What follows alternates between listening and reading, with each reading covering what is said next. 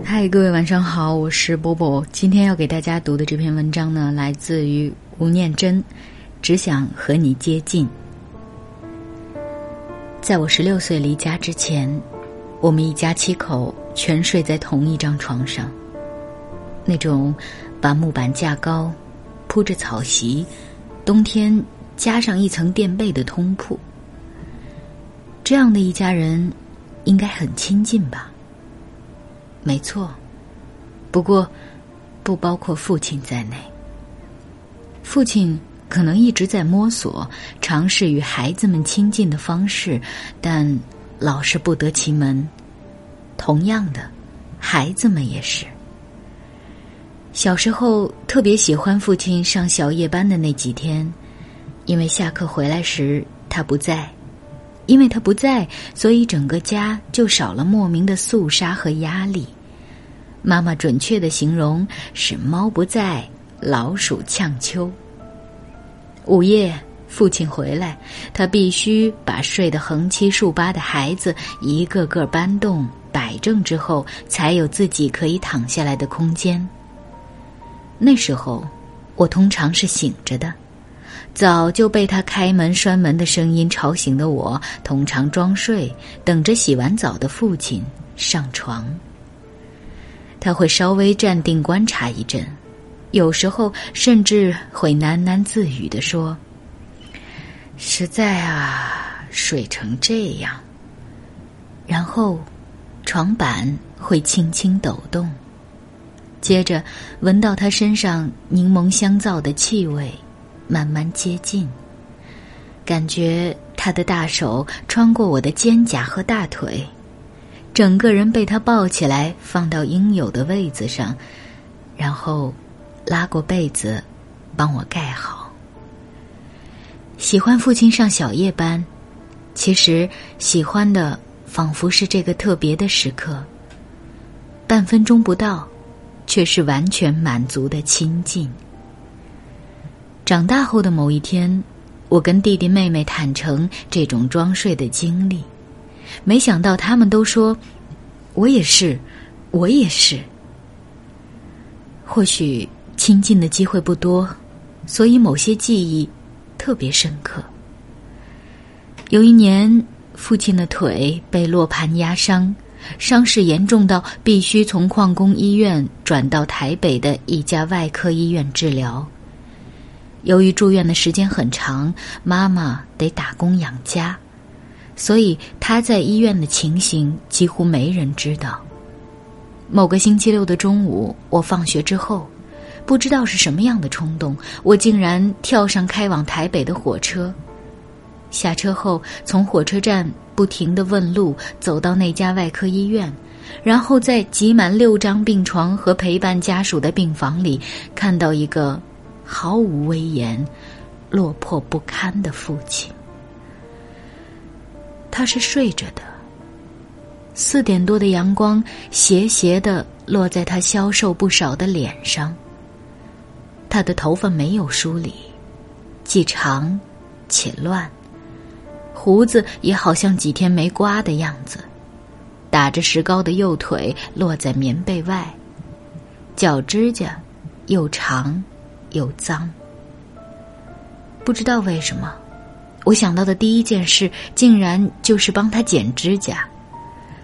护士说没有指甲剪，不过可以借给我一把小剪刀。然后，我就在众人的注视下，低着头，忍住一直冒出来的眼泪，小心的帮父亲剪指甲。当我剪完所有的指甲，抬起头才发现，父亲不知道什么时候已经睁着眼睛看着我。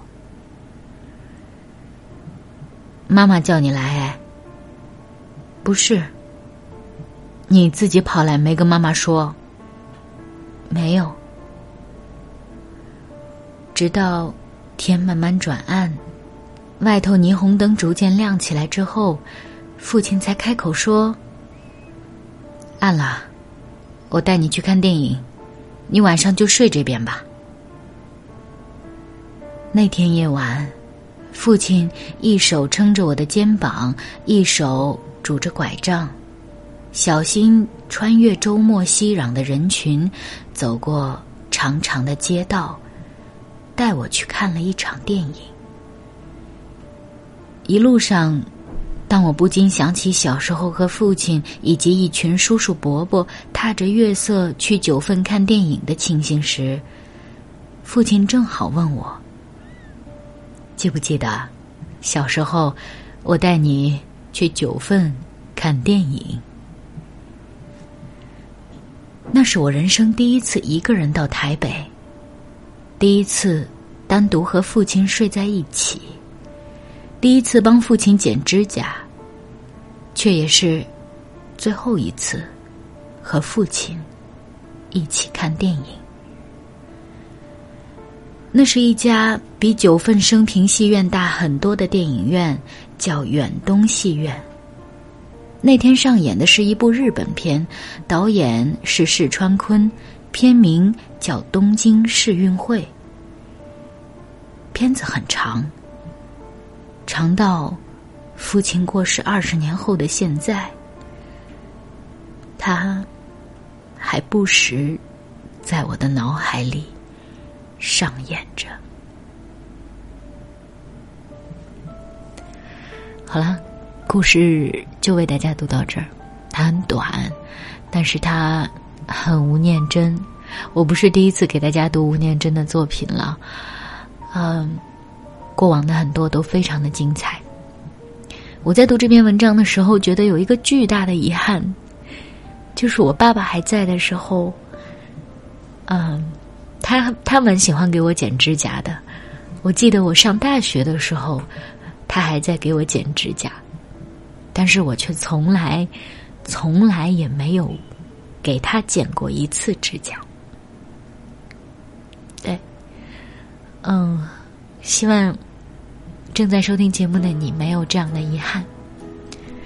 今晚就是这样，我是波波，你可以关注我的微信公众账号“波波的阅读时光”，月是喜悦的月。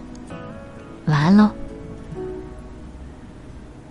一九八四年，庄稼还没收割完，女儿躺在我怀里，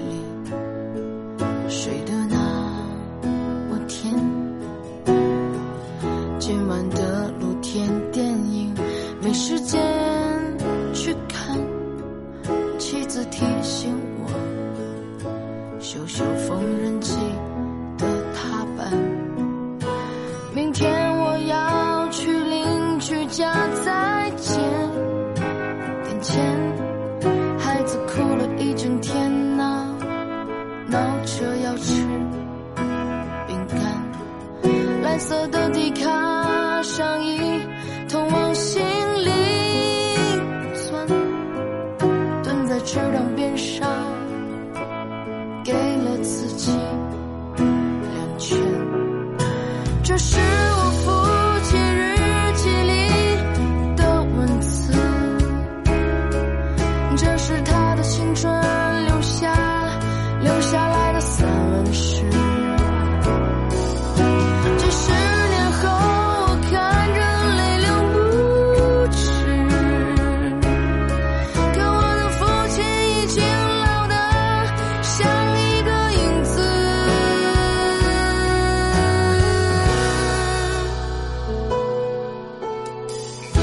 1994年，庄稼早已收割完，我的老母亲去年离开了人间。